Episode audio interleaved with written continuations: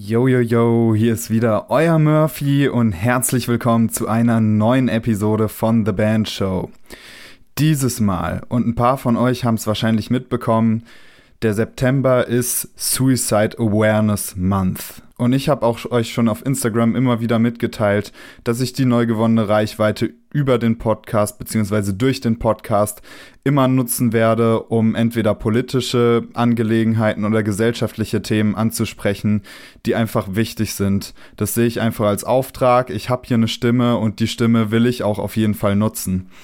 Und in diesem Zusammenhang hat mich dieser Monat sehr beschäftigt, gerade weil das Thema Mental Health und Depressionen ja, unter Künstlern oder vielleicht auch sogar in der Szene im Metal-Hardcore-Bereich überdurchschnittlich präsent ist.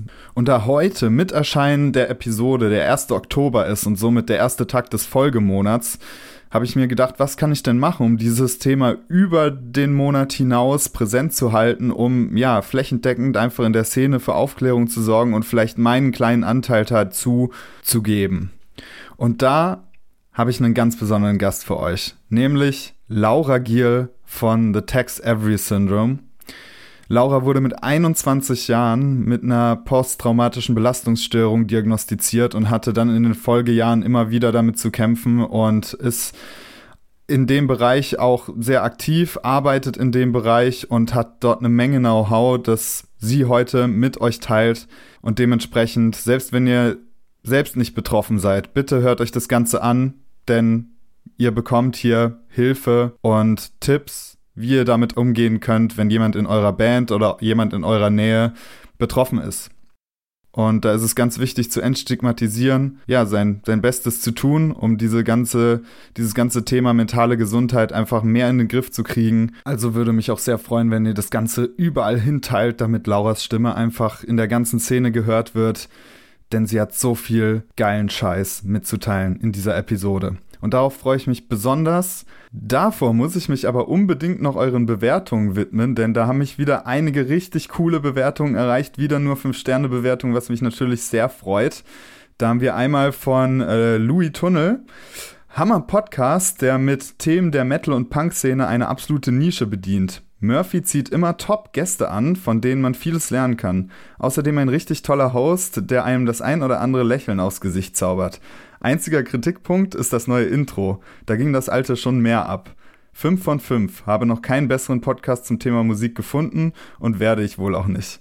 Boah, also da werde ich schon wahnsinnig rot. Ähm, dann haben wir noch von Kira, süchtig. Endlich, endlich, endlich ein Podcast für Metal-Bands, sympathisch, gut gemacht und unfassbar nützlich. Die halbe Band hört ihn schon, der Rest bekommt den Inhalt mit, weil wir dauernd darüber reden. Bitte noch 10.000 Folgen machen mindestens. Kira von Empire of Giants. Dann von Phil. Top Podcast, absolut hörenswerter Podcast über das Musikbusiness mit Fokus auf Metal-Bands. Interessante Gäste und Murphy ist ein wirklich guter Host. Macht sehr viel Spaß zu hören. Aber wer hat denn beschlossen, dass ein Podcast, der sich auf Rock-Metal-Bands ausrichtet, eine Intro-Musik braucht wie eine Werbesendung für Küchenartikel? Okay, ich sehe schon, ihr habt äh, ein, ja durchaus Probleme mit mit dem Intro und ich habe tatsächlich äh, in den letzten Wochen immer wieder Instagram-Nachrichten deswegen bekommen, dass euch wohl das aktuelle The Band Show Intro ja nicht so ganz gefällt und ehrlich gesagt mir gefällt's auch nicht mehr so wirklich. Ich wollte einfach, dass das Ganze so cool und rund und ähm, professionell wie möglich klingt, hab aber wohl dadurch aus den Augen verloren, dass ich wohl immer noch einen Metal Podcast mache. Und dementsprechend habe ich in, äh, in letzter Zeit mit Hochdruck an einem neuen Intro gearbeitet. Und ihr habt es vielleicht gemerkt, es gab in dieser Episode gar kein Intro. Lag natürlich daran, dass ich euch das zusammen mit den neuen Bewertungen jetzt gerne vorstellen möchte. Ähm, davor euch aber noch unbedingt dran erinnern möchte, mir eine Bewertung zu geben, ein ehrliches Feedback und ihr werdet auf jeden Fall damit dann gefeatured in eine der Episoden. Ich lese jede Bewertung innerhalb des Podcasts vor und ja, ihr tut damit einen enormen Teil zum Podcast und das Ganze kostet euch vielleicht 60 Sekunden und mir bedeutet das ganz viel und dem Podcast hilft es ganz viel.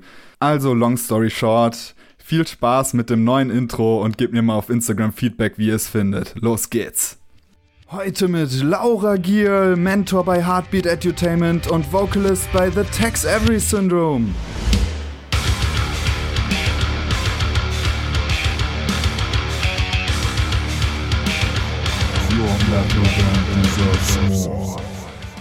Es gibt so viele Leute in der Musikbranche, die mir gesagt haben, ey Laura, wenn du das machst und das machst, dann, äh, dann könntet ihr erfolgreicher sein. Mehr Make-up, weniger Make-up, sei androgyn, sei sexier und man kann sich super leicht da drin verlieren. Und gerade wenn man ein sensibler Mensch ist, dann muss man da super aufpassen, dass man daran auch nicht kaputt geht und dass man nicht vergisst, warum man eigentlich angefangen hat, Musik zu machen. Herzlich willkommen bei The Band Show, der Szene-Podcast für deine Metal- oder Hardcore-Band. Ich bin dein Host Murphy und ich wünsche dir viel Spaß.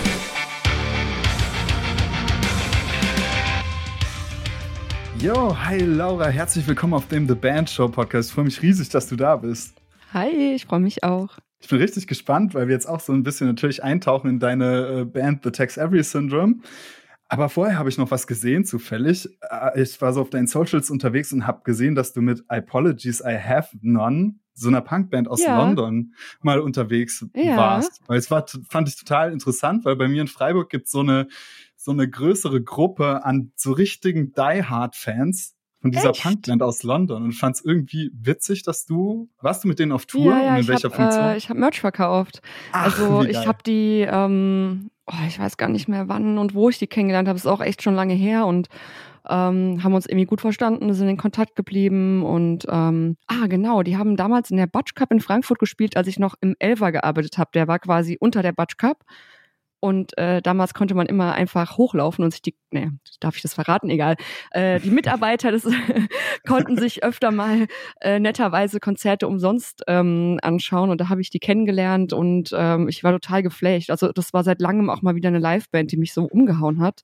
Mhm. Und ähm, genau, irgendwann haben die mich gefragt, ob ich äh, einspringen könnte, Merch zu verkaufen und war da äh, in Deutschland, Schweiz, Österreich mit denen unterwegs. Genau. Cool, warst du sonst noch irgendwie ähm, im Musikbereich unterwegs, abgesehen von, von deiner eigenen Band? Äh, ja, ich habe auch äh, bei Bury Your Dad, falls du die noch kennst, Merch verkauft. Ja, klar. Geil. Und ähm, ich bin ja gelernte Tontechnikerin eigentlich und beziehungsweise habe ich das auch lange gemacht und habe, nachdem ich äh, an der SAE gelernt habe, nochmal eine Veranstaltungstechnik-Ausbildung angefangen und habe da quasi Live-Technik im Elver gemacht in Frankfurt. Das ist so ein kleiner Metal-Rock-Club in, Mhm. in Frankfurt und habe da den Live-Ton gemacht. Cool. Ich, ich muss dir jetzt unbedingt eine Frage stellen, für die ich mich fast ein bisschen schäme, weil ich mir sicher bin, dass du sie schon 800 Mal gestellt bekommen hast. Aber ich habe tatsächlich nichts gefunden, nämlich die Antwort auf die Frage, was ist eigentlich ein Syndrome? Echt nicht? Nee, ich habe es nicht gefunden. Es haben immer so viele Leute gefragt, wo sind denn diese Interviews gelandet, bei denen wir Ich das irgendwie äh, erklärt haben. Also es gibt verschiedene Ansichtsweisen. Ähm, Tex Avery ist ein Comic Illustrator, der quasi so die ersten Comics gemacht hat und der hat einen Comic gemacht, das heißt äh, Red Riding Wolf. Und da gibt es so einen Wolf, dem immer die Augen so rauspoppen. Und das ist quasi das Tex Avery Syndrom. Ah, okay. Ja, krass, weil mir kam das auch noch bekannt vor von dieser äh, Serie, die mal auf Super RTL lief, diese Tex Avery Show. Ja, genau, So. daher ist das. Ach ja, geil. Genau. Und angeblich, ich weiß es nicht, ob das stimmt, aber äh, das wurde wohl mal bei den Simpsons mit aufgenommen. Ich weiß nicht, ob das da als Tex Avery Syndrome betitelt wurde. Mein Gitarrist meint, er hat es daher. Aber ähm, wir wollten halt keinen Bandnamen, der irgendwie so böse ist, ähm, wo immer irgendwie so Blood und Ocean und keine Ahnung irgendwas drin ist. Wir wollten irgendwie was Lustiges haben und haben uns dann verliebt in den Namen. Hast du eigentlich schon realisiert, dass es euch jetzt inzwischen acht Jahre, glaube ich, gibt, ne? Nee. nee. Nee. Die Zeit geht so schnell vorbei. Ja, Wahnsinn. Eigentlich müssten wir bald ein Zehnjähriges machen. Hoffentlich ist Ja. Corona äh, bis dahin vorbei. Ja, das hoffe ich auch. Meinst du, du kannst uns mal so einen richtigen Schnelldurchlauf geben von äh, der Gründung, wie das damals zustande kam, über die Highlights, die Lowlights, vielleicht und noch einen kleinen Ausblick auf die Zukunft? Ich weiß jetzt Mhm. viel verlangt, aber ähm, da das ja, denke ich, eine Band ist, die einige noch nicht kennen, aber die denke ich ein paar kennen sollten, weil ihr ganz viel interessanten Stuff zu bieten habt. Also gegründet haben wir uns irgendwie zwischen 2012 und 2013. Ähm, wir haben damals sehr viel gejammt. Also wir sind eigentlich entstanden aus einer anderen Band, bei der ich damals, das war mein Debüt, ich glaube mit 18 oder 19 äh, bin ich da der, die neue Sängerin geworden, weil äh, mein Mitbewohner damals dort eigentlich bei dieser Band geschrien hat und der ist dann ausgestiegen und ähm, ich dachte dann, ach, ich getraue mich jetzt einfach mal und bin dahin mit einem Kasten Bier oder ein paar Sixern und ähm, ja, habe dann da vorgeschrien und ähm, bin dann genommen worden, habe mich verliebt in einige der Mitglieder, quasi freundschaftlich. Allerdings war das alles sehr zusammengewürfelt. Also der eine Gitarrist hatte irgendwie super viel so Oldschool-Metal gespielt, dann ähm, war eher so Lamb of God-Style dabei und hier und da und irgendwie sind wir da nicht mehr auf einen Nenner gekommen und haben uns aufgelöst. Und zwei von den Jungs habe ich dann mitgenommen und die spielen jetzt auch bei Tex Avery und genau, wir haben uns 2012, 2013 gegründet. Ähm, damals noch äh, mit einem anderen Bassisten, der ist leider nach Australien ausgewandert. Liebe Grüße an Leo, falls du das hörst. Wir vermissen ihn sehr, aber dafür ist ein, ein sehr, sehr, sehr guter alter Freund von mir mit in die Band reingekommen, der Thomas, den ich auch schon seit ich 13 bin kenne, eigentlich Gitarrist und ähm, ist jetzt am Bass bei uns auch schon sehr lange. Ja, es hat eigentlich klein angefangen. Wir wollten eigentlich nur Musik machen. Wir hatten Bock einfach, ja, zu jammen, Musik zu machen, wie das so ist in der Garage und hatten eigentlich gar nicht die große Vision, irgendwie das semi-professionell zu machen, bis dann irgendwann die ersten Konzerte kamen und die Leute das anscheinend ganz schön fanden. Aber wie man da ist halt, wie du schon gesagt hast, noch so grün hinter den Ohren. Man weiß nicht so ganz, ja, wie läuft das eigentlich in dieser Musikbranche? Und ja, das hat dann so ein bisschen gedauert, bis wir dann auch wirklich den, den Dreh raus hatten und auch einfach einen roten Faden hatten und wussten, wo wir hinwollen. Und meine Highlights auf jeden Fall ähm, Open Flair Festival vor ein paar Jahren. Da haben wir ein Voting gewonnen und ich bin eigentlich gar kein Freund von Votings. Eigentlich haben wir da nie mitgemacht. Ich weiß nicht genau, wie wir da reingefallen sind, um ehrlich zu sein, aber wir wurden, äh, sehr viele haben abgestimmt. Wir haben die große Bühne eröffnet äh, auf dem Open Flair und äh, das Tolle war, dass alles komplett voll ist, weil die Donuts äh, vor uns gespielt haben oder nach uns. Ich weiß es gar nicht. Das war so ein Special Highlight, dass es äh, ganz lange hieß, ja, das ist irgendwie ein Jubiläum. Wir haben eine Band eingeladen, die eröffnet und irgendwann hieß es so äh, Donuts und dann war dieses Ding halt brechend voll und wir so, oh my God. ähm, ja, ansonsten bin ich äh, sehr dankbar und sehr froh, dass ich tolle Leute habe, tolle Freunde, die äh, auch ihren Input mit in unser Album äh, gegeben haben. Und ja, eigentlich wären wir dieses Jahr auch außerhalb von Deutschland ähm, unterwegs, aber leider ist der Corona äh, in die Quere gekommen. Mhm. Ansonsten, wir, ich würde sagen, wir machen modernen Metal mit hier und da Hardcore-Einschlägen, obwohl keiner von uns wirklich Hardcore hört. Ich frage mich immer, wo das herkommt, aber ja. Wie, wie geht ihr so mit der Situation im Moment um? Es war schon echt ein Schlag ins Gesicht so ein bisschen, weil ich glaube, dieses Jahr eine eins unserer coolsten Jahre geworden wäre. Wir hatten echt einige coole und größere Festivals. Wir hatten unser erstes Festival in Tschechien, ähm, hätten eigentlich eine kleine Tour gespielt, eine Band supportet. Ich hätte meinen 30. Geburts Geburtstag eigentlich auf dem Fight Fest in Tschechien gefeiert, ähm, weil wir dort gespielt hätten. Und da war ich schon ein bisschen traurig, dass das ja, ausgefallen ist. Viele Sachen wurden zum Glück nach hinten verschoben. Die sind jetzt nicht komplett gecancelt worden. Aber die Ruhe, sag ich mal, hat doch was Gutes für sich. Wir haben ja auch jetzt einen zweiten Schlagzeuger, der momentan oder ja, der jetzt Vollzeit bei uns ist der auch wirklich vollwertiges Mitglied mittlerweile bei uns ist. Und wir haben einfach angefangen, neue Songs zu schreiben, das neue Album zu schreiben und ich glaube, es tut ihm ganz gut, jetzt nicht noch ein Jahr mit alten Songs unterwegs zu sein, die er nicht geschrieben hat, auch wenn ich weiß, er würde das liebend gern machen. Aber er wächst gerade unwahrscheinlich gut in die Band rein, dadurch, dass er seinen eigenen Input reingeben kann. Mhm. Und daher hat es auch auf jeden Fall was Positives. Ja, ist auch manchmal dann eine Aufgabe, dann das auch zuzulassen, ne? Weil es ist ja auch irgendwie das Baby und man muss demjenigen ja auch irgendwie die Zeit geben, sich reinzufinden. Aber bevor wir weitergehen, da muss ich noch mal kurz nachfragen. Zweiter Schlagzeuger als, als Ersatz oder parallel? Äh, parallel.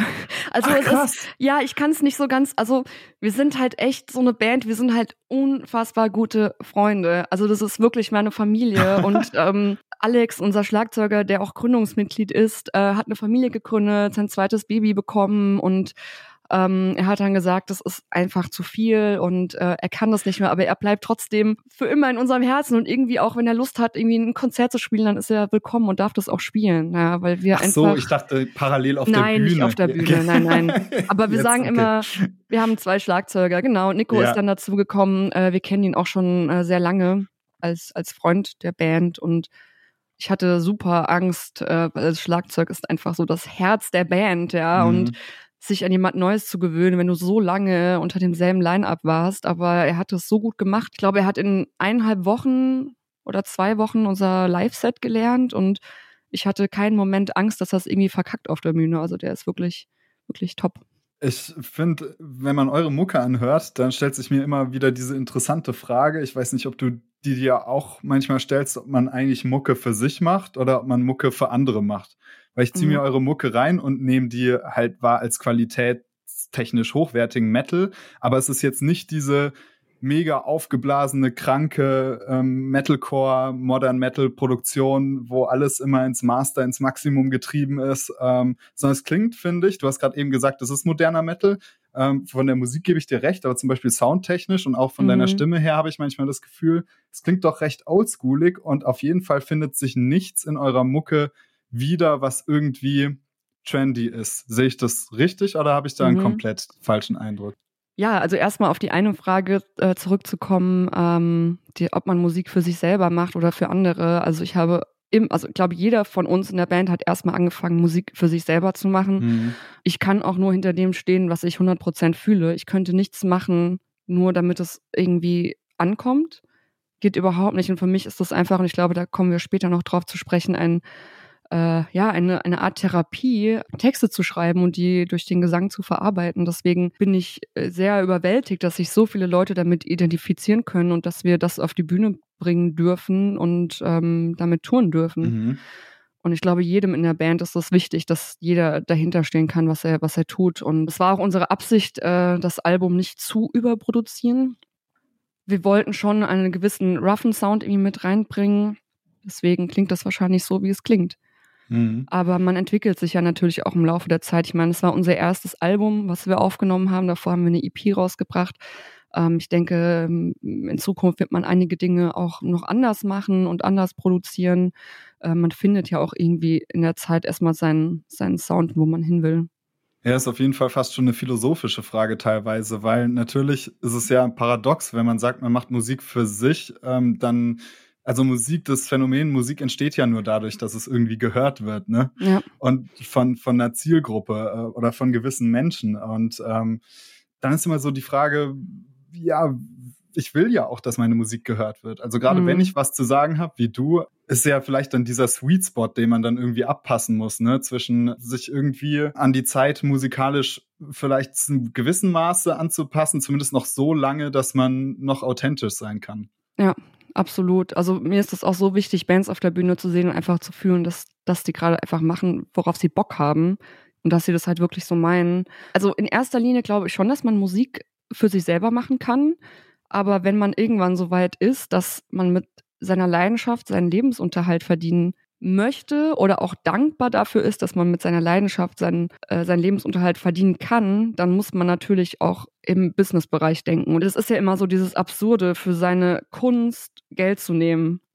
Ja. So dieses, es fühlt sich irgendwie komisch an, aber irgendwie ist es ja auch deine Leidenschaft und du steckst super viel Arbeit rein und Zeit und Geld und ich finde eh, dass viele Bands auch äh, immer noch krass unterbezahlt werden für ihre äh, Konzerte. Gerade lokale Bands, kleinere Bands, ja, die werden teilweise von Veranstaltern leider so aus, ausgenommen und ausgenutzt. Da finde ich jetzt auch wieder, dass man eigentlich ein bisschen fairer sein sollte und sagen sollte, okay, diese Band reist an, diese Band baut da auf, die spielt ihr Set für eine Stunde, eineinhalb Stunden. Das ist auch Arbeit und teilweise geht man da mit nichts raus. Ja, da würde jetzt der, der freie Marktwirtschaftler natürlich sagen, im Prinzip entscheidet das ja das Publikum, wie viel die Band äh, dann kriegt. Aber du hast natürlich recht. Also die Risikobereitschaft bei Veranstaltern hat schon auch abgenommen. Aber grundsätzlich ist es natürlich das Problem, ähm, ja, zu gucken, dass dann halt auch Leute vor der Bühne stehen. Und wenn man sich als Band diesen Status erarbeitet hat, dann ähm, denke ich schon, dass man auch die Möglichkeit hat, vermutlich fair bezahlt zu werden, oder? Ja, also wir haben halt auch irgendwann gesagt, so, allein was wir Ausgaben wir haben für Lichttechnik, für Equipment, mhm. für Vorproduktion von Merch, für Recording und so weiter. Und wir wissen halt auch, ähm, dass wir einen gewissen Standard an den Tag bringen, wenn wir auftreten. Wir sind konzentriert, ja, wir, also wir haben wirklich eine, eine und auch nochmal Danke an unseren Gitarristen, der diese komplette Lichtshow alleine gemacht hat, auf die Beine gestellt hat. Wir haben eine super Lichtshow, ja, wir haben äh, ein langes Set und ähm, ich finde, ja, dafür kann man auch gerecht bezahlt werden. Und wir haben auch irgendwann gesagt, okay, wir haben Anreise, wir haben dies, wir haben das. Das ist jetzt unser Minimum, was wir nehmen. Ja, in gewissen Fällen kann man natürlich auch verhandeln, wenn man sagt, da sieht man jetzt Chancen, dass man ein sehr großes Publikum erreicht. Dann sagen wir auch, okay, wir machen es für weniger oder Verhandlungsbasis, was auch immer das bedeutet. Ähm, aber irgendwo muss man auch einfach sagen, du, wir kommen einfach, wir gehen im Minus raus, wenn wir da jetzt spielen. Ja, ich denke, bis zu einem gewissen Grade wäre es doch auch vielleicht echt eine witzige Überlegung, mal über so, ein, so eine Art Mindestgage oder so äquivalent zum Mindestlohn nachzudenken. Ja. Ähm, weil, also teilweise finde ich es schon auch entwürdigend, wenn gerade im ganz jungen Bereich, wenn dann wirklich gefragt wird, ob man halt für ein Bier spielt oder so. Ja. Das geht dann schon echt an die Würde und auch irgendwie an, an die Kunst an sich. Ja, ich meine, klar, um ein bisschen Erfahrung zu sammeln, ähm, mal hier und da für nichts zu spielen, okay, aber sobald du einfach wirklich ähm, einen gewissen Standard hast, und dann sollte man auf jeden Fall fair bezahlt werden. Also im mhm. Standard meine ich jetzt nicht, dass man ein großes Publikum hat oder viele Leute erreicht, sondern einfach, dass man wirklich sagt, ich spiele da aus Leidenschaft mein Konzert und ich stecke da Herzblut rein und äh, egal, ob das jetzt eine lokale Band ist oder eine große Band, sollte man einfach fair bezahlt werden. Ja, auf jeden Fall. Ihr habt längst, unlängst eine Single rausgebracht, äh, All is Not Lost. Mhm. Und äh, da habe ich mit Freunden festgestellt, dass äh, das ein Feature war mit Karl Schwarz von First Blood. Ja. Mega cool, cooles Ding. Und ich finde auch so ein bisschen, also das ist zumindest meine Position, dass man ja, was, was diese Band-Sache im Metal angeht, da extrem viel vom Hip-Hop lernen kann. Also ich finde das im Hip-Hop wahnsinnig cool gemacht, so dieser Zusammenhalt zwischen den Artists, dass halt immer mal querbeet gefeatured wird, das ist fürs Publikum interessant und vor allem bedienst du ja automatisch mit einer Single gleich zwei Zielgruppen, nämlich mhm. die Zielgruppe ja, das, der, desjenigen, der eben da featured und, und der eigenen Band. Also eigentlich doch sau cool. Siehst du da auch so eine Zukunft drin wie ich? Wollt ihr sowas häufiger machen oder eher nicht? Ähm, ich fände das total geil. Also ich finde es eh super geil, weil in Amerika passiert das so häufig, ja. Mhm. In Amerika sind die Leute die genreübergreifend so offen. Man hat irgendwie in Hip-Hop-Videos, äh, irgendwelche Travis Barker, der da irgendwie rumläuft und äh, ich weiß gar nicht mehr, welcher Song das war, wo irgendwie, ich glaube, es war ein Hip-Hop-Video, aber da waren irgendwie ganz viele namenhafte ähm, Mettler und Rocker irgendwie, die da mitgespielt haben. Dann hast du, gerade hat äh, Tommy Lee ein neues Album rausgebracht, ja, ähm, und ich war so überrascht, du würdest, glaube ich, gar nicht denken, dass der sowas machen will. Der hat ähm, mit vielen Hip-Hopern kooperiert und das mhm. Video, die Videos wurden gedreht von Fred Durst. ähm, und äh, ja, es ist teilweise auch irgendwie elektronisch, es ist teilweise aber auch Schlagzeuglastig und du hast da irgendwie Rapper und ich meine, Tommy Lee ist jetzt auch kein Hip-Hopper, ja, äh, die, die wissen, wo er spielt oder gespielt hat und da ist es häufiger. Hier in Deutschland habe ich das Gefühl, dass die Leute ein bisschen engstirniger sind, was genreübergreifende Musik angeht, leider. Ähm, mhm. Ich hätte super gerne mal einen Rapper bei uns auf dem Album. Ich mag Features eh total gerne. Ähm, ich habe damals überlegt, was mir das Herz erwärmen würde, äh, wenn diese, diese oder jene Person vielleicht ein Feature bei uns macht und ähm, bin auch super froh, dass das geklappt hat, aber das war einfach so, es war jetzt gar nicht gedacht, erreichen wir jetzt damit mehr Leute, sondern es war mhm. einfach eine Herzensangelegenheit. Ja. Ja, Travis Barker tatsächlich ja mit Machine Gun Kelly ein ja. komplettes Album aufgenommen. Das ist übrigens ziemlich feier, äh, muss man auch mal sagen dürfen als Metalhead. Das stimmt. ähm, und ja, ich finde es halt auch, es ist so ein Community-Ding, finde ich fast, dieses Featuren. Also unabhängig davon, dass es jetzt natürlich auch Künstler gibt, die halt für Features Geld verlangen. Ähm, mhm. Ist auch wieder eine Frage, ob das cool ist oder nicht. Ähm, Habe ich jetzt keine Meinung zu, aber dieses Featuren an sich, sich austauschen, einfach unter den Bands auch mehr miteinander produzieren. Das finde ich halt voll geil irgendwie, weil das ist halt so ein Community-Ding. Ja. Metal war ja schon immer so ein Community-Ding. Total. Also ich finde es auch total schön und vor allem auch zu hören, was eine Person auf einen, einen freien Teil deiner Musik schreibt oder singt oder spielt.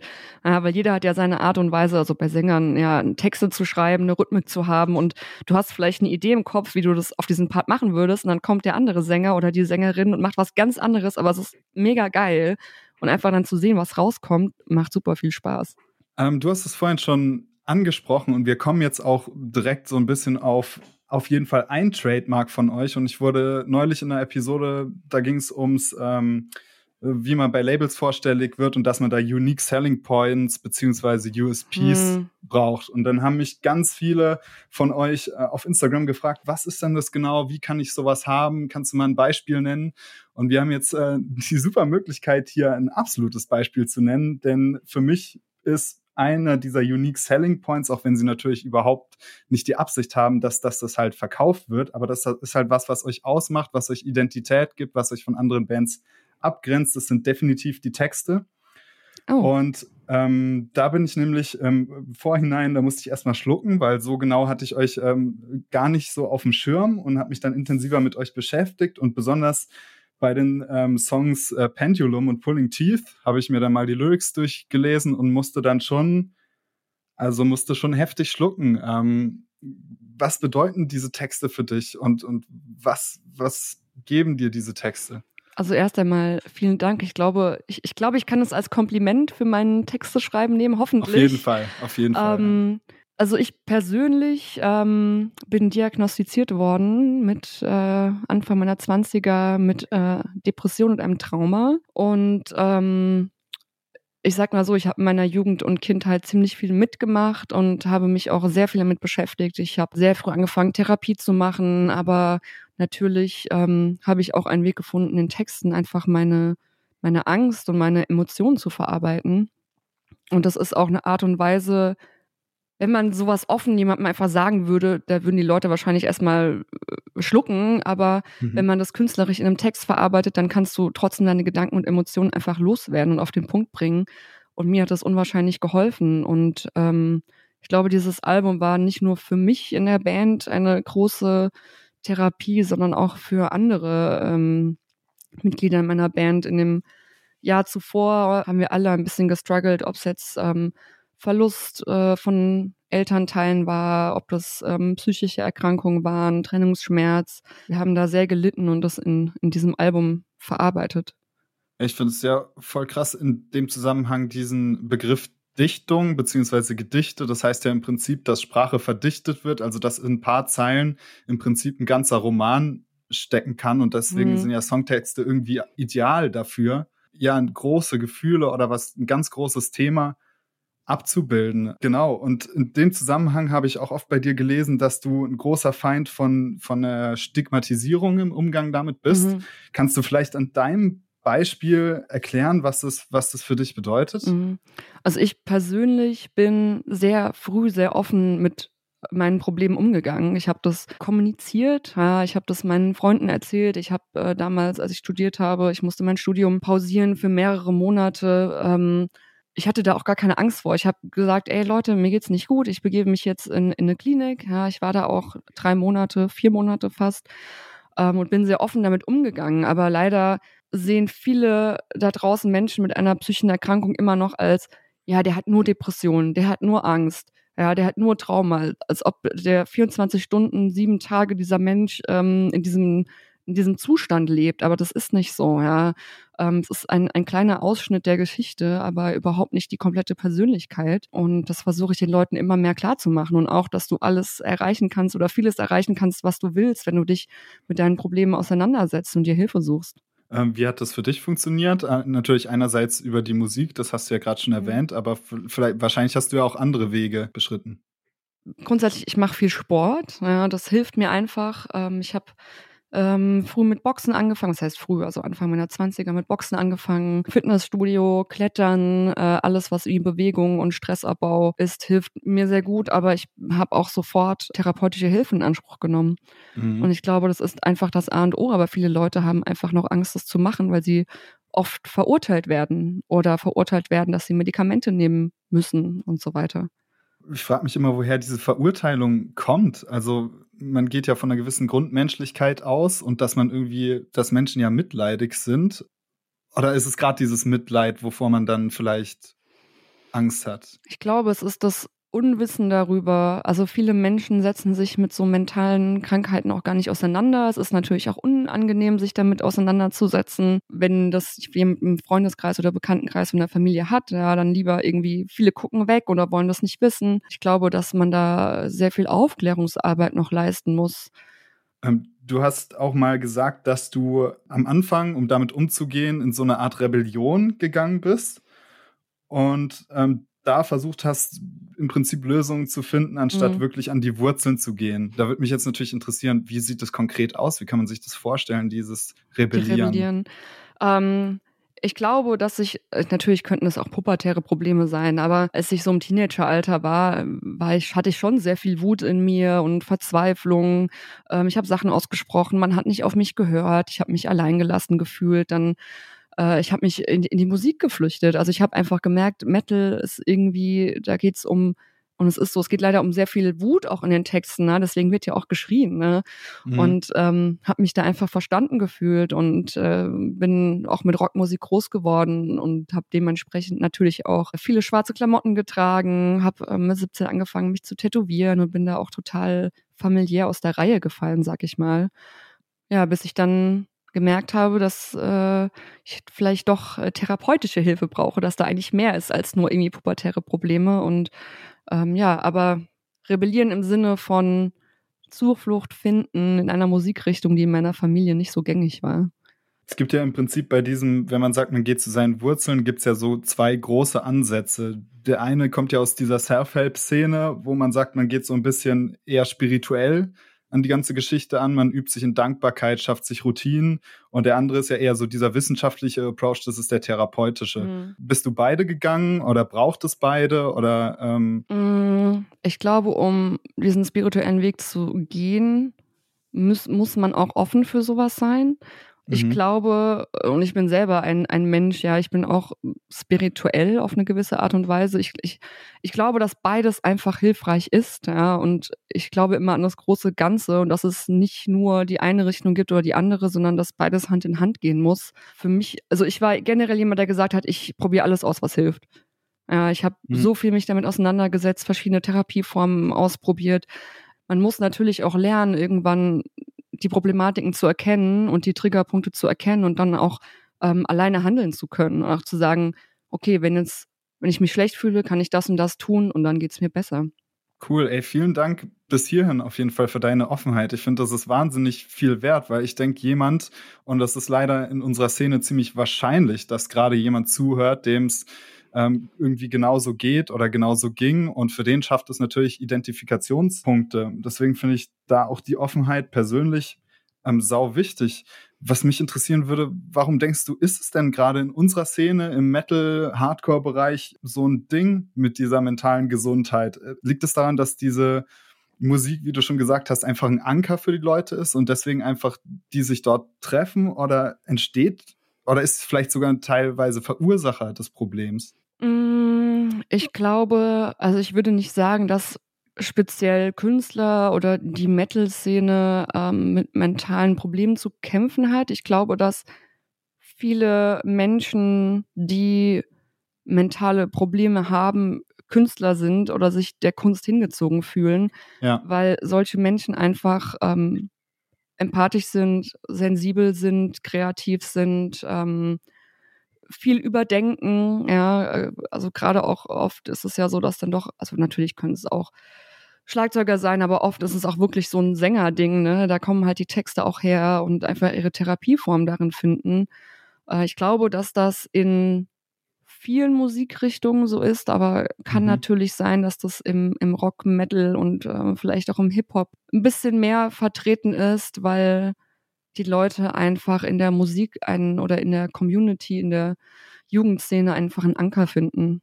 Mhm. Und ähm, ja, Hip-Hop und Metal Rock ist ja auch eine Musikrichtung, in der sehr offen über Probleme gesungen wird, sag ich mhm. mal, als im Pop oder anderen Genre. Ja, voll. Ich finde, es hat auch teilweise, also zumindest versuche ich das immer für mich so zu interpretieren, dieses Musiker-Dasein und dieses auf Tour sein und dieses Ganze, das hat ja teilweise schon was Rauschartiges, ne? Also mhm. unabhängig davon, ob man dann wirklich trinkt oder ähm, sich halt jeden Tag zuballert oder sonst irgendwas mhm. macht. Es ist ja schon so, du hast diese krassen Höhen und du hast diese krasse Anerkennung überall und ähm, dann ist es halt auch wieder die Frage, wie erdest du dich und wie gehst mhm. du damit um? Ich glaube, es ist schon eine extreme Blase, äh, in denen manche leben, die auch zu Problemen führen kann, gerade wenn man ein, ein instabiler Mensch ist, der vielleicht äh, entwickeln sich auch, ich bin kein Therapeut, aber es gibt sicherlich auch viele Narzissten in der Musikbranche, ja, die irgendwie diese Anerkennung brauchen. Das Wichtige ist einfach zu verstehen, dass es nicht das komplette Leben ist, ja, dass es einfach noch so viel drumherum gibt und dass es diese Musikwelt dieses Touren ist auch einfach nur eine Blase und ein Teil des Lebens und es gibt noch so viel mehr. Und ich glaube, es ist einfach super wichtig, ähm, Freunde, Familie zu haben, die einen ähm, am Boden halten. Und ich versuche immer irgendwie nahbar zu bleiben. Ja, ich, ich will nicht auf einen Protest gestellt werden. Und ich glaube, äh, ich weiß nicht, ob wir vorhin schon mal kurz drüber gesprochen haben, dieses äh, Unique Selling Point. Äh, mhm. ähm, es gibt so viele Leute in der Musikbranche, die mir gesagt haben, ey Laura, wenn du das machst und das machst, dann, äh, dann könntet ihr erfolgreicher sein. Mehr Make-up, weniger Make-up, sei androgyn, sei sexier und man kann sich super leicht da drin verlieren. Und gerade wenn man ein sensibler Mensch ist, dann muss man da super aufpassen, dass man daran auch nicht kaputt geht und dass man nicht vergisst, warum man eigentlich angefangen hat, Musik zu machen. Ähm, ich habe sehr viel mit meinen ähm, Bandkollegen in den letzten Monaten darüber gesprochen, gerade im letzten eineinhalb Jahren, wo wir vermehrt auch wirklich viel gespielt haben und auf einmal auch Aufmerksamkeit bekommen haben und ich auch einfach gedacht habe, wie soll ich damit umgehen? Ja, ich bin nicht der Typ für übertrieben krasse Stylings auf der Bühne oder sowas. Ja, ich, ich, ich will das auch gar nicht. Ich will einfach, dass die Leute ähm, sehen, dass ich nahbar bin und dass ich genauso bin wie sie und ähm, dass sie im besten Fall Kraft daraus schöpfen, anstatt mich auf irgendwie ein Podest zu stellen. Oder hast du was ganz Wichtiges angesprochen, nämlich dass man diese Unique Selling Points auf jeden Fall für sich richtig interpretiert. Und für mich gibt es nur eine richtige Interpretation, nämlich die, dass wir als Mensch ja alle Individuen sind. Das heißt, wir sind von vornherein unique. Wir müssen nicht erst ja. irgendein äh, unique Image erschaffen um uns herum, wo wir uns dann verstellen, sondern ich finde diese unique Selling Points, die funktionieren am besten, wenn sie wirklich von den ähm, ja unique Persönlichkeiten im Prinzip dann auch ausgehen. Und das mhm. ist ja mhm. dann irgendwie vor allem das Schöne und das, wie du es auch gesagt hast, das das Nahbare an der ganzen Geschichte. Und wenn man dann gerade über Mental Health spricht, dann ist es ja doch auch so, dass das ja auch ganz viel damit zu tun hat, mit sich selbst auch ähm, okay zu sein und ähm, in diese Selbstakzeptanz zu gehen. Ne? Absolut. Ich glaube, das Problem ist auch einfach, dass da einfach was ganz Zerbrechliches auf äh, Marketing und Selling trifft. Also mhm. irgendwie, wenn du überlegst, so deine Musik, ja, was, für Gedanken und Gefühle du da drin verarbeitet hast, vielleicht irgendwie heulend zu Hause gesitzen, gesessen hast und die Texte geschrieben hast und dann kommt jemand daher, der vielleicht überhaupt nicht musikalisch ist und sagt dir jetzt, was du tun musst, um deine Musik zu verkaufen und es ist so ein bisschen kontrovers und ähm, ja, es, äh, das ist sehr wichtig, bei sich zu bleiben und auch zu sagen, okay, sind wir jetzt wirklich noch authentisch, ja? Und ich finde es auch vollkommen okay, seinen unique Selling Point auch über die Jahre zu verändern, wenn man einfach sagt, okay, wir sind jetzt einfach an einem anderen Punkt in unserem Leben. Wir wollen nicht mehr dies und das machen, wir probieren jetzt das aus und ähm, haben hoffentlich auch damit Erfolg. Hast du schon mal darüber nachgedacht, ähm, was es für Ideen geben könnte für Musiker, sich da vielleicht gegenseitig zu unterstützen, gerade was, was äh, Mental Health angeht? Ist das einfach nur Offenheit? Ich glaube, viele Musiker oder Bands sprechen da tatsächlich schon auch auf der Bühne drüber. Ich habe das jetzt bei Lionheart auf der Bühne schon erlebt und bei anderen mhm. Bands, dass die wirklich äh, wenigstens zwischen den Ansagen mal darauf aufmerksam gemacht haben. Es gab auch hier und da mal eins, zwei Stände, zumindest in Deutschland auf großen Touren, ich habe jetzt leider den Namen vergessen von der Stiftung, die einen Infostand hatten, was ich schon super finde. Ich glaube, dass man einfach schon in der Schule damit anfangen muss. Also äh, natürlich ist es super, wenn eine Szene sich darum kümmert, ja, aber ich, ich glaube einfach, dass das in der Schule schon Thema sein sollte. Man sollte eigentlich eine Unterrichtsstunde haben, in der man solche Sachen bespricht oder mhm. zumindest mehr Schulpsychologen. Oh, da kann ich ja als, als Ex-Lehrer ja jetzt direkt aus erster ja, Hand Informationen geben, was dann in unserem Bildungssystem äh, katastrophal falsch läuft. Ähm, und zwar als ich als Referendar musste bei meiner Verbeamtung nachweisen, dass ich nie in psychiatrischer Behandlung war. Ja, siehst du, das ist auch wieder so eine so eine Stigma. Genau. So, genau. also und jeder kann krank werden, jeder, selbst also es gibt Leute, die mit 40, 50, 60 auf einmal eine Depression bekommen, obwohl die äh, vielleicht einfach kaum Probleme im Leben hatten, aber auf einmal irgendwas getriggert wird und es ist so unfair. Darf ich jetzt nicht den Job ausüben, den ich liebe, ja, weil ich mal vor zehn Jahren irgendwie in der Klinik war oder eine Depression hatte. Das ist so, so unfair. Vor allem, was es dann ja noch so richtig schlimm macht, ist ja, wie, wie du sagst, es ist ja ein akutes Problem. Ich glaube, da gibt es ja diese Weltstatistik, dass jeder Zehnte ähm, darunter leidet. Ja. So, und ähm, dann siehst du ja schon, in deiner Klasse sind das dann halt drei Leute so. Die haben dann, die haben halt mit dem Scheiß zu kämpfen. Und du hast als Lehrpersonal ausschließlich nur Leute, da stehen, die diese Probleme nicht hatten oder ja. sich entweder keine Hilfe oder sich sogar noch schlimmer keine Hilfe geholt haben, weil sie Angst um ihren Job hatten, dass sie den dann nicht ausüben können. Und das ist halt das, das Krasse. Du hast da irgendwie einen Brand und du bräuchtest eigentlich einen Lehrer, der irgendwie Feuerwehrmann gelernt hat und irgendwie dabei ja. war. So, aber du kannst diesen Brand halt nicht löschen, wenn du halt kein Feuerwehrmann bist. Und im Prinzip gibt's unter den ganzen Lehrern keine, keine Feuerwehrmänner. Ja, das ist krass. Und vor allem gibt es auch kaum Schulpsychologen. Also yes. es sollte eigentlich äh, Stand der Dinge sein, dass an jeder Schule es irgendwie einen Schulpsychologen gibt, aber das ist leider nicht so. Und das fängt ja auch oft schon in, in jungen Jahren an. Ne? Und wenn man das doch schon verhindern kann, wenn man früh genug an, die, an das Problem geht, aber man macht's nicht. Voll. Ähm, an dieser Stelle muss ich auf jeden Fall nochmal sagen, dass ähm, ich euch alles in den Shownotes unten verlinke. Also falls ihr jetzt gerade zuhört und denkt, das Thema ist für mich mega relevant und ähm, ich fühle mich nicht gut, während ich das Ganze höre und mir geht's auch so. Ich hau euch unten in die Shownotes eine ganze Reihe an Links rein, wo ihr wirklich Hilfe finden könntet und holt euch die Hilfe, denn das ist wirklich, wirklich wichtig. Mhm. Und man braucht sich dafür auch nicht schämen. Im, im Gegenteil. Also durch diese Therapie, die ich gemacht habe, habe ich so viel gelernt, ja, sei es ähm, meine Stärken rauszufinden, Grenzen zu setzen, gewaltfrei zu kommunizieren, ja, das hat mir einfach nicht nur geholfen mit, mit meinen Problemen, also nicht nur geholfen, sie zu verarbeiten, sondern auch einfach im Umgang mit anderen Menschen viel offener zu werden. Mhm. Und mit mir selber vor allem.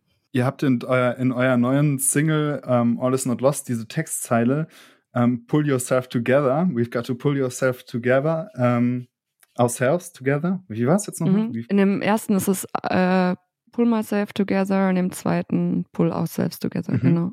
Ich weiß jetzt nicht, ob ich das richtig interpretiert habe, aber ich musste da immer sofort ähm, an dieses, ja, ist glaube ich auch ein Stigma denken, dass ganz viele ja ähm, auf depressive Leute so reagieren, so ja, jetzt reiß dich halt mal ja. zusammen. Oder jetzt ja. sei doch mal oder lächel doch mal. Oder so halt so richtig dumm, das kannst du dir nicht ausdenken. Ja. Das ist so, wie man irgendwie sagen würde, so zum Diabetiker, dann lass halt deine Medizin weg, du musst es auch so hinkriegen.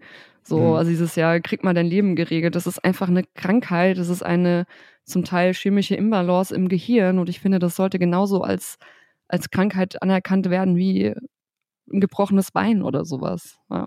Mhm.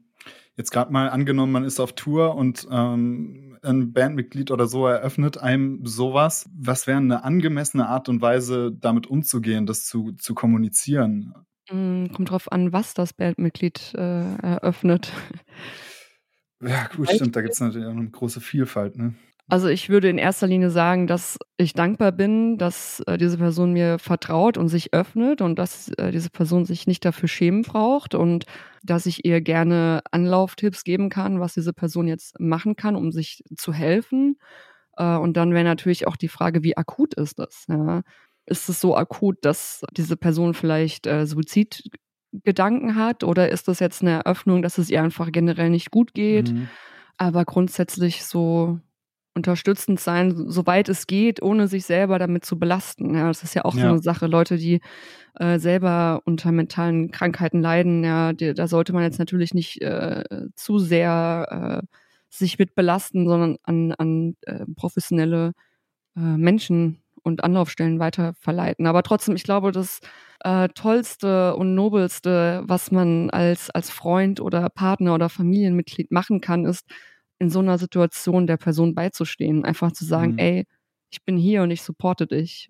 Genau, und das ist, damit tut man ja schon, schon viel. Also es ist ja da auch wichtig, seinen eigenen Wirkungsbereich zu kennen, ne? Und sich da nicht zu sehr herauszufordern und nicht von sich zu erwarten, dass man denjenigen jetzt im Alleingang wieder auf die Beine kriegt, weil das wird nie passieren. Okay. Und im Zweifelsfall ist man da ja sogar noch eine Belastung, ne?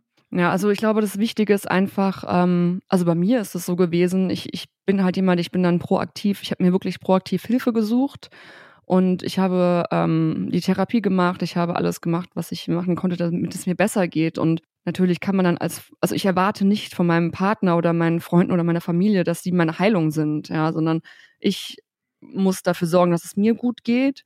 Und ich bin dankbar, wenn ihr da seid an meiner Seite und mich unterstützt, soweit ihr könnt mit eurer Anwesenheit oder ähm, helfen. Ich meine, es ist ja echt so, manchmal kannst du nicht mal mehr einkaufen gehen, weil es dir so schlecht geht, ja. Mhm. Irgendwie Essen bringen oder einfach nur ein Gespräch spazieren gehen, das reicht ja schon, ja. In dem Zusammenhang würde mich natürlich interessieren, wie ist deine Wahrnehmung, wenn du dieses dieses Allerinnerste im Prinzip von dir, wenn du das äh, auf der Bühne mit so vielen Leuten teilst, kannst du kurz beschreiben, was das für dich bedeutet? Mhm.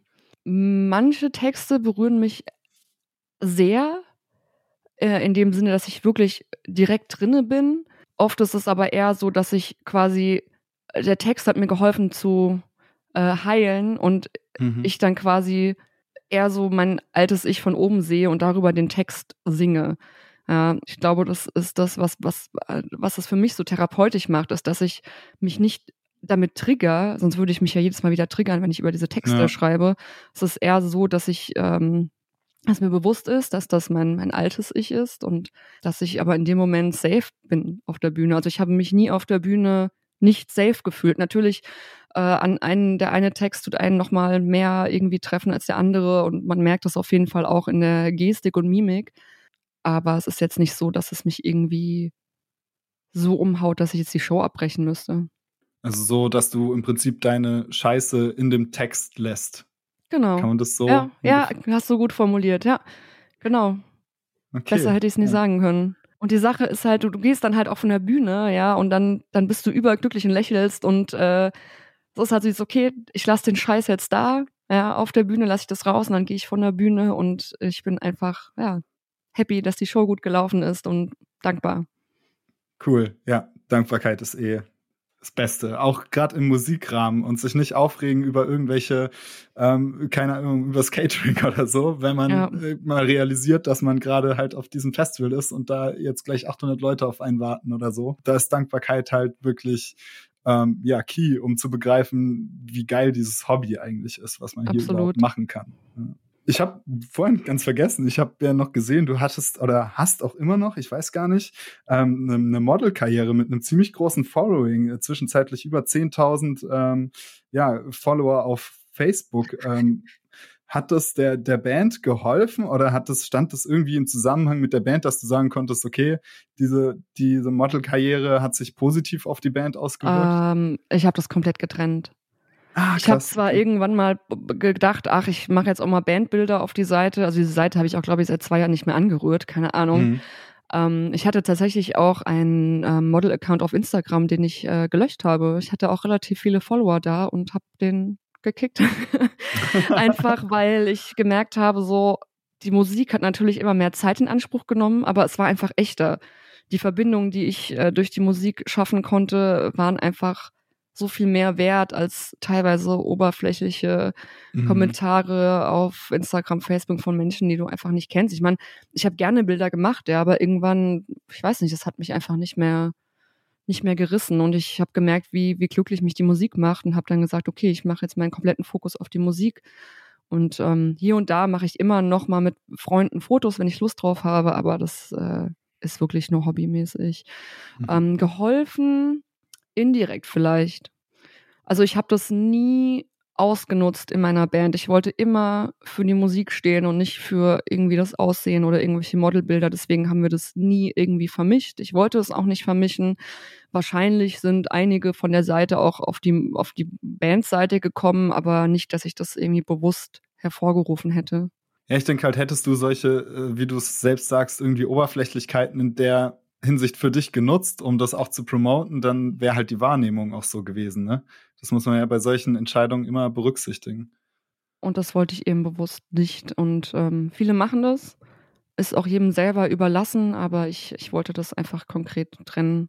Und mhm. wirklich, weil den Erfolg, den wir dann haben, den haben wir als Gemeinschaft geschaffen und nicht ich alleine oder ich zu überwiegend mehr Prozent, sondern wirklich ja. als Band. Und das war mir, war mir wichtig. Ja, auf jeden Fall. Und wenn ich das mal kurz verallgemeinern darf, also man bekommt ja als Band immer wieder so Möglichkeiten, bei gewissen auch teilweise moralischen, ethischen Entscheidungen oder so. Und da geht es dann darum, sich zu entscheiden, mache ich das und ähm, krieg davon den Benefit, dass ich vielleicht eine höhere Reichweite habe, ähm, aber bin dann nicht mehr ich selbst und werde als jemand wahrgenommen, der ich nicht bin oder noch viel schlimmer, ähm, werde als ein, als ein Arschloch wahrgenommen, weil ich irgendeine blöde, blöde Entscheidung getroffen habe. Und das ist äh, sowas, sich auf jeden Fall als Band bewusst zu machen, mit welcher Entscheidung kann ich wirklich noch ähm, ja authentisch sein? Mit welcher Entscheidung ist meine Band noch genau die Band, so wie ich sie in der Öffentlichkeit sehen will? Ja, wobei die Leute sich immer irgendwie eine Meinung machen, die vielleicht gar nicht passend ist. Das kann man hm. nicht, äh, nicht vermeiden. Ja, aber man kann zumindest vieles tun, um es zu reduzieren, sag ich mal. Ja, ja. Um, auf jeden Fall. Richtig gut. Ich würde sagen, dann sind wir bereit für die Sekt- oder Selters-Runde, wenn, ah, wenn du es bist. okay. Muss ich geht es darum, schnell zu antworten? Ähm, es geht äh, schon darum, relativ schnell zu antworten, aber vor allem kurz und knapp. Also, wenn du jetzt mal ein bisschen überlegst, ist auch nicht schlimm. Also halt die Antwort und dann kurze Einsatzbegründung, warum okay. die Antwort. Okay. Aber es ist echt hart. Ich habe jetzt äh, mit einem Follower eine, eine Folge aufgenommen, die kommt jetzt raus nach der Episode. Da wurde mir das erste Mal diese, diese oder Zelda Sachen gestellt. Da habe ich erstmal gecheckt, was ich meinen Gästen da immer zumute. Aber wenn es schlimm ist, schneiden wir es raus. Genau. du wirst überleben, ich bin mir sicher. Okay. Okay. Ähm, Metal oder Hardcore? Metal. Achso, jetzt muss ich äh, ähm, sagen, warum. Mhm. Ähm, Hardcore ist einfach, also ich, es gibt Hardcore-Bands, die ich mir gerne anhöre, die auch mir gut ins Ohr gehen, aber Metal ist einfach, da höre ich mich nicht so schnell satt, sag ich mal.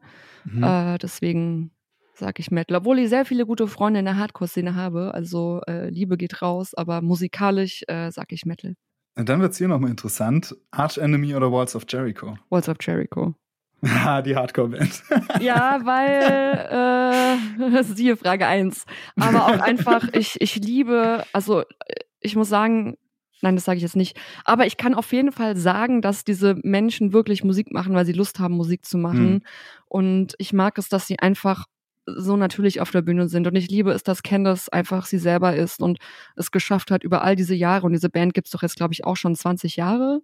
Einfach ja. so natürlich zu bleiben oder auch anders zu sein, ja, und diese Band trotzdem, dass diese Band einfach schon so lange existiert, finde ich einfach toll. Ähm, Album in der Corona-Krise releasen, ja oder nein? Uh, fuck. Ich weiß es nicht. Also auf der einen Seite, scheiße, ich muss wirklich ja oder nein sagen. Ich sage nein. Weil, oh Mann, ey, ich könnte, ist, ich kann bei beiden Pro und Kontras sagen.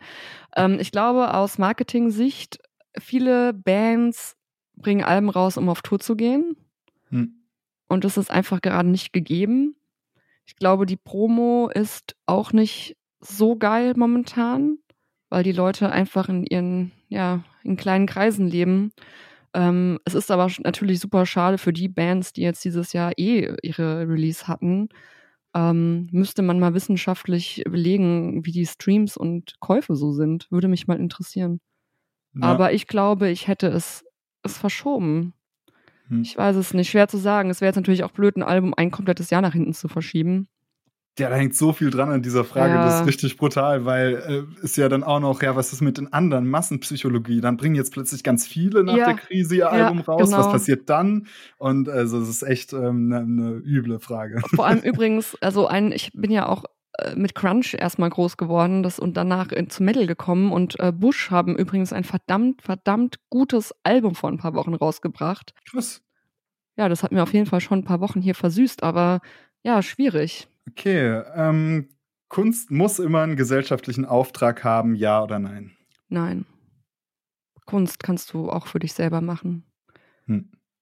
Schön. Sollst du sogar auch für dich selber machen. Ich glaube, man kann durch Kunst einfach sehr heilen und ähm, viel über sich selber lernen. Ja.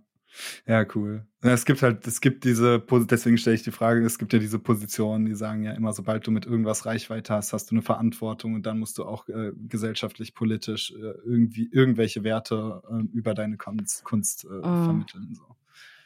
Ich glaube, also bei uns in der Band ist es so, dass wir gesagt haben, natürlich gibt es gewisse Statements, die auch wichtig sind, hier und da mal zu, zu tätigen. Aber wir möchten auch, dass die Leute die ganze Scheiße mal vergessen können, die in der Welt so vor sich geht, wenn sie mhm. zu unserem Konzert kommen und mal nicht ständig darüber diskutieren müssen und damit konfrontiert werden, sondern einfach wieder in ihre eigene Stärke kommen. Und deswegen äh, posten wir absichtlich nicht so viel auf unseren Kanälen. Natürlich gerade auch die letzten Wochen hier und da mal wieder ein Statement gepostet, um einfach auch schon sich zu positionieren. Aber ich finde, man muss es nicht, denn viele Bands posten nichts, aber machen trotzdem privat sehr viel. Und ich bin auch ein Mensch, ähm, ich poste zwar auch hier und da mal was auf meiner Seite, aber äh, ich meine, ich arbeite für ein gemeinnütziges Unternehmen, ja. Ich 70 Prozent mein, meine, meiner Woche verbringe ich damit, um irgendwie die Welt ein bisschen besser zu machen. Deswegen sollte man die Leute nicht verurteilen, nur weil man es nicht auf den sozialen Medien sehen kann. Ja, cool. Club oder Festival? Ähm, oh Mann, ey, das sind Fragen. Club. Weil ich kann mir gut vorstellen, auch einen Club zu headline, aber bis wir mal ein Festival headline äh, kann es vielleicht noch ein paar Jahre dauern, deswegen sage ich Club. ähm, aber hat beides äh, auf jeden Fall ein ganz eigenes Feeling. Es ist auch einfach ja. krass, äh, auf so einer riesen Bühne zu stehen vor so vielen tausend Menschen. Es ist auch Wahnsinn. Aber so ein ja. Clubkonzert, schwitziges Clubkonzert ist auch super. Cool, ey, dann ähm, hast du jetzt gerne noch die Möglichkeit, irgendwie, falls du was loswerden willst oder Werbung für äh, ein Projekt zu machen oder wie es bei dir in Zukunft aussieht, ähm, gerne noch äh, was mitzugeben, was die Leute auschecken dürfen. Äh, erstmal vielen Dank. Es hat mir super viel Spaß gemacht. Ähm, ja. An die Leute da draußen, äh, geht euren Weg. Äh, eure Story ist ganz besonders und ihr habt hier auf jeden Fall einen Platz auf dieser Welt verdient. Ähm, wenn ihr Bock habt, meine Band auszuchecken, dann schaut auf Instagram, Facebook oder YouTube vorbei. The Takes Avery Syndrome. Äh, wenn ihr Lust habt, meine Arbeit auszuchecken, in die ich äh, sehr viel Herzblut stecke, wir heißen Heartbeat Edutainment. Wir sind bundesweit unterwegs und machen Kunst- und Musikprojekte. Cool, verlinke ich dir auch gerne in den Show Notes. Und ähm, ja, kann ich nur zurückgeben. Es hat mir ähm, trotz des natürlich extrem ernsthaften Themas sehr viel Spaß gemacht. Ähm, super kurzweilig und angenehm. Danke dafür und auch für deine Offenheit. Gerne. Ja, ich, ich bin total überrascht, dass es schon vorbei ist. Ich hätte jetzt noch eine halbe Stunde reden können. ähm, ja, vielen Dank. Ja, wir sehen uns bestimmt bald wieder. Bis dahin. Bis dann. Mach's gut. ciao, ciao. Vielen lieben Dank, dass du dir das ganze Interview angehört hast. Super geil. Damit entlasse ich dich jetzt zu den Links in den Show Notes. Wie ich es schon mehrmals während der Episode angedeutet habe, ganz wichtige Links unbedingt auschecken. Und ja, wenn du jetzt vielleicht 60 Sekunden Zeit hast, dann gib mir noch bitte eine kurze Bewertung auf iTunes bzw. Apple Podcasts. In diesem Sinne wünsche ich dir eine schöne Woche. Bis nächste Woche. Hau rein. Ciao, ciao.